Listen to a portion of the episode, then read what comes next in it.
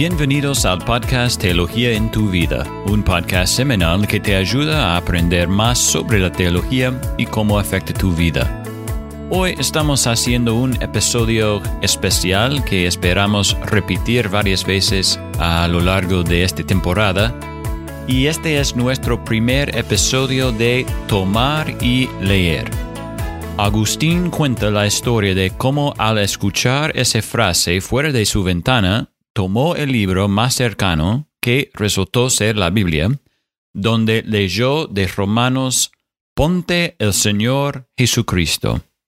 Y esas palabras fueron fundamentales en su conversión. Y esa ha sido una frase utilizada a lo largo de los siglos desde entonces para alentar a la gente a tomar y leer buscar la verdad leyendo. Y obviamente, Eric, el libro más importante que podemos leer para conocer la verdad es la Biblia, ¿no? Pero Dios en su providencia también ha proporcionado otros libros escritos por personas piadosas que pueden ser útiles en nuestro caminar cristiano. Entonces, lo que queremos hacer en estos episodios es hablar sobre libros que hemos leído que han tenido un impacto significativo en nuestras vidas. Y tal vez en otros episodios como este hablemos de libros relacionados con ciertos temas, pero para este primero, Eric y yo vamos a hablar de los tres libros que más han impactado nuestra vida espiritual. Entonces, hola Eric, ¿y quieres compartir uno de, de tus libros?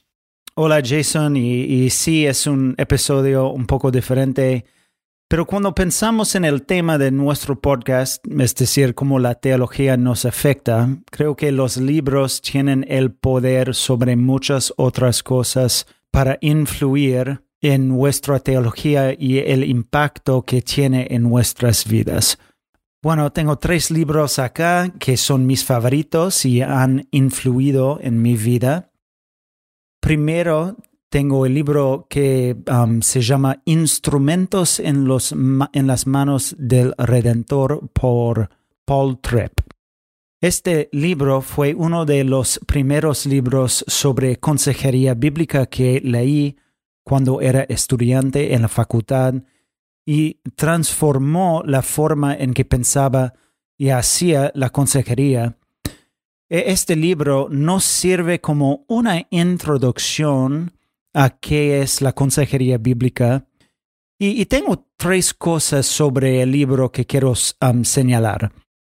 Primero, este libro me ayudó a ver que todos en la iglesia están llamados a ser consejeros.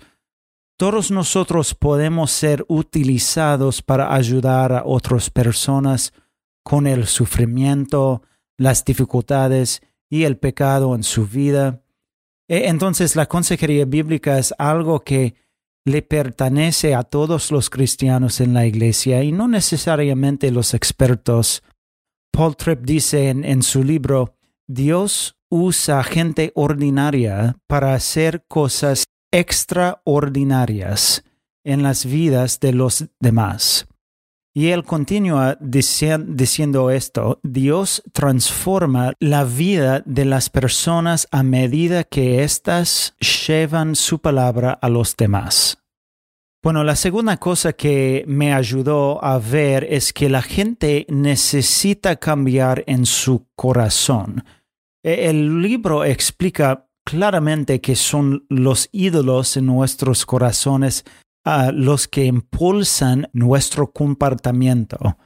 La última cosa que aprecié del libro son los pasos prácticos que te da para conocer a la gente y cómo hablar de la verdad en sus vidas. Así que no se limita a decir vaya a ser consejero y ya está. Sí, te da herramientas prácticas para hacerlo. Bueno, ese es el primer libro que me encanta. Bueno, Jason, ¿tu libro? Bueno, Eric, el primer libro que quiero mencionar es La Santidad de Dios por R.C. Sproul. Y bueno, la verdad es que no tenemos tiempo suficiente para explicar la influencia que los escritos de Sproul han tenido en mi vida, Pero para elegir uno de sus libros, elijo este, eh, La Santidad de Dios. Y en este libro, Sproul nos ayuda a ver que, comprender la santidad de Dios es fundamental para nuestra comprensión de quién es Dios. Y también nos ayuda a ver que a menudo no vemos a Dios como santo.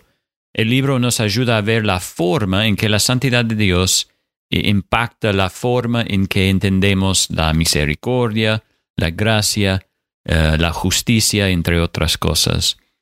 Y si alguna vez has leído algo de Sproul, sabes que él es un maestro en dos cosas. Primero, tomar temas complejos y hacerlos comprensibles. Y dos, él cuenta historias muy poderosas.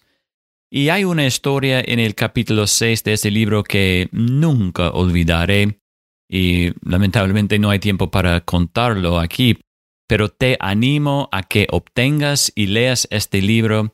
Eh, será una gran, gran bendición para, para ti y tu vida. Y solo una cita quiero compartir, Eric. Él dice, cuando entendemos el carácter de Dios, cuando captamos algo de su santidad, entonces comenzamos a entender el carácter radical de nuestro pecado e impotencia. Los pecadores impotentes solo pueden sobrevivir por gracia. Nuestra fuerza es fútil en sí misma. Somos espiritualmente impotentes sin el poder de un Dios misericordioso. Nos puede desagradar prestarle atención a la ira y a la justicia de Dios, pero hasta que nos inclinemos a estos aspectos de la naturaleza de Dios, nunca apreciaremos lo que nos ha sido otorgado por la gracia. Y bueno, de nuevo, es un libro muy bueno y lo recomiendo. Sí, es cierto, es un libro muy bueno y bueno, mi segundo libro, eh, siguiendo en este tema de Dios, um, es el libro, um, se llama El conocimiento del Dios Santo por A. W. Tozer. Jason, él empieza el libro con esta cita. Lo que nos viene a la mente cuando pensamos en Dios es lo más importante de nosotros. Wow. Qué bueno. Sí, Jason, es cierto. Creo que gran parte del pecado desenfrenado en nuestras vidas o la desorganización cultural o, las familias débiles casi siempre pueden tener su origen en una visión débil de quién es Dios es muy fácil leer y, tiene 128 páginas. El libro consiste de 23 capítulos y cada uno es una explicación de los atributos de Dios. Por ejemplo, él explica cómo Dios es autosuficiente o cómo Dios es omnipresente y fiel. Y Jason, sinceramente, cuando tengo una visión más amplia de quién es Dios me ayuda en, mi vida diaria. Cuando me siento ansioso por la vida y, las cosas se sienten fuera de control, la soberanía de Dios me recuerda que Él tiene control. O, cuando la gente toma decisiones que no me gustan o las cosas en mi vida no tienen sentido y simplemente no las entiendo, saber que Dios lo sabe todo me reconforta. Bueno, por eso este libro es tan importante para nosotros y, para mi vida. Claro, es muy bueno este libro. Bueno, mi turno, ¿no? Eh, y un segundo libro mm, que ha impactado mi vida es Sed de Dios eh, por John Piper. Y yo sé que este libro es muy famoso y muchos lo han leído, y yo tengo una historia típica de leer este libro en la universidad y realmente cambió mi vida ah, de muchas maneras. Y en este libro Piper presenta la idea del hedonismo cristiano, algo por lo que es bien conocido, ¿no? Pero para mí toda, toda la idea fue importante, ya que me enseñó que podía ser bíblicamente fiel y gozoso al mismo tiempo. Y, en este libro es donde leemos una frase muy conocida de Piper que creo que es una idea bíblica. él dice, Dios es más glorificado cuando estás más satisfecho en Él. Y habla de cómo este gozo en Dios nos ayuda a luchar contra el pecado. Por ejemplo, dice, yo no conozco otra manera de triunfar sobre el pecado a largo plazo que no sea de sentirnos aversión por el pecado debido a una satisfacción superior en Dios.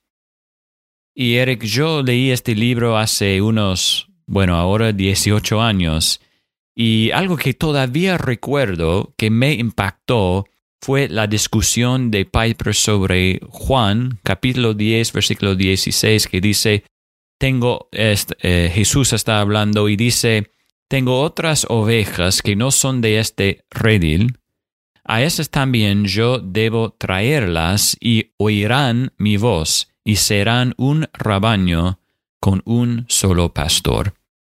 Y Piper eh, lo relaciona con las misiones en su libro y es muy, muy útil. Pero su discusión de este pasaje afectó mi, teología de manera profunda y estoy muy agradecido por cómo Dios lo usó en mi vida. Y si nunca has eh, leído este libro, te animo a que lo obtengas y lo leas eh, de nuevo. Sería eh, una bendición para leer este libro clásico, digamos, de Piper. Sí, lo leí cuando me convertí y me encantó. Um, y entonces sí, es un libro que todos los cristianos deberían leer. Uh, bueno, el último libro que quiero mencionar es un libro llamado El cielo de Randy Alcorn. Y este libro fue como una explosión para mí y transformó absolutamente la forma en que pensaba sobre el cielo. Antes de leer este libro siempre pensaba en el cielo como un lugar aburrido donde todo lo que haríamos sería eh, sentarnos y poco más, puede ser. Y, y, y algo nos ayuda a ver desde un punto de vista muy bíblico que el cielo será un mundo físico real en el que se disfrutará para siempre de la presencia de Dios y la gloria de Él y, como nunca antes, ¿sí? Y, donde también disfrutarán eh, de, sus muchas bendiciones, como comer y descubrir nuevos lugares, donde seguirá aprendiendo cosas nuevas y tendrá un cuerpo que nunca enfermará. Bueno, algo Alcon me ayudó a alegrarme de lo que vendrá después de nuestra muerte. Y, Jason, quiero leer dos citas de este libro. Él dice, nada se diagnostica más a menudo que nuestra añoranza del cielo. Creemos que lo que queremos es sexo, drogas, alcohol, un nuevo trabajo, un aumento de sueldo, un doctorado, un cónyuge, una televisión de pantalla grande, un auto nuevo, un cabaña en el bosque. Lo que realmente queremos es la persona para la que fuimos hechos, Jesús, y el lugar para el que fuimos hechos, el cielo. Nada menos puede satisfacernos. Eh, él dice también, lo mejor de la vida en la tierra es un atispo del cielo y lo peor de la vida es un atispo del infierno. Para los cristianos esta vida actual es lo más cerca que estarán del infierno. Para los incrédulos es lo más cerca que estarán del cielo.